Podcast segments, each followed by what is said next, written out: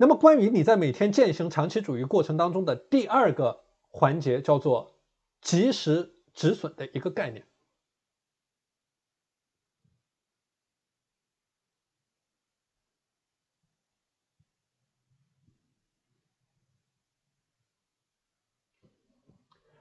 及时止损是什么意思呢？就是说你要在欲罢不能之前及时的止损。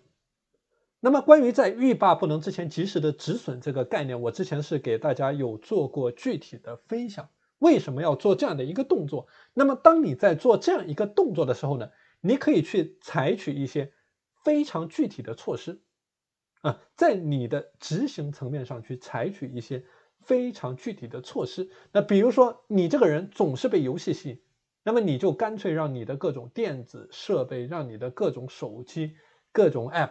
就直接从你的生活当中消失。那这是一个非常简单的例子。那通过这个例子，我想给大家讲的一个点就是，你所有的长期主义的核心的最后的落脚点，它一定是落脚在你的执行的。这样的一个动作上面，就是我们很多人在做他个人的时间管理践行的过程当中呢，出现了本末倒置的一种状况。比如说，有一位学员，嗯，那么在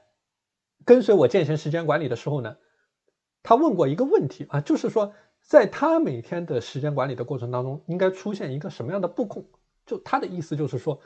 他的整个人的时间管理应该占到怎么样的一个比重？就花多少时间来做时间管理的这样的一件事情啊，这是一个学员的例子。那么另外一个学员啊，他在践行的过程当中，跟随我践行的过程当中呢，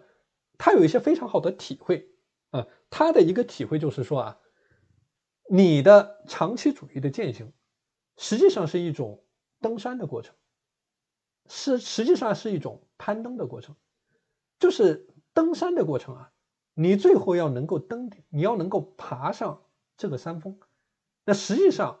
它是落脚在你的攀登的这样的一个过程。而时间管理的过程呢，它是说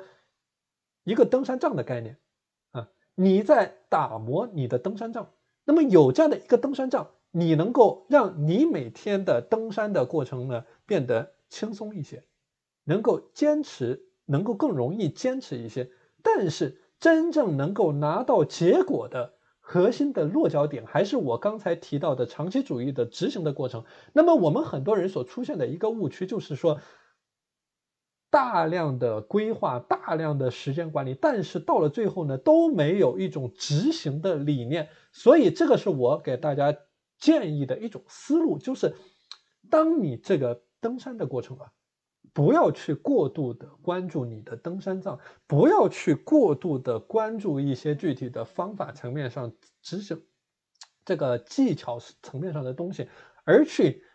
关注你个人的认知、认知层面上的东西，怎么样去理解这样的一件事情？所以，好的长期主义，它就是说。你能够找到一种适宜于你的时间管理的方式，通常也是一种最简单的时间管理的方式，然后去竭尽全力的去执行、去干活、去攀登、去走下去。嗯，所以我之前给大家分享的具体的方法，具体你怎么样去做，你你可以发现我讲的这个东西其实都是非常简单的一种概念，没有任何复杂的。花哨的东西在里面，比如说我之前在讲三只青蛙的时候，我讲的最简单的一个概念就是你生活当中可以去落地上手就去做的，把一张白纸找出来，把这个白纸对折两次，有三个小页，每一个小页代表着你今天的一件事情，就这么简单。有的人出现目标不聚焦的情况，我们学员出现目标不聚焦的情况。非常简单的做法，拿出一张便利贴，写下你要做的三件事，贴在你的电脑上面，每天开工之前大声的朗读三遍。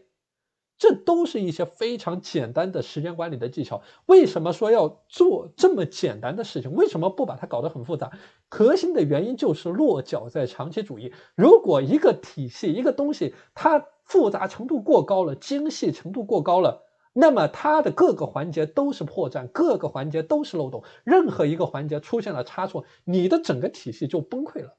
你的长期主义就无从谈起。所以这个是我所倡倡导的理念。为什么要用顺应人性的方式，找到最简单的、最适宜于你的这种时间管理的方式，日复一日、年复一年的坚持去做下去，直到你能够拿到时间管理的复利的结果。所以，这个时间管理的复利结果，它和投资的概念是一种概念。啊，你只能通过时间的复利去收获的这样的结果，你只能够生生活的足够的健康，你只能够精力足够的旺盛，你才能够每天不断的去干事情，你才能够去坚持去做任何的事情，你才能够最后真正的去收获到你的长期主义的价值的红利。啊，所以这个是给大家分享的第二个点啊，叫做去及时止损的一种概念。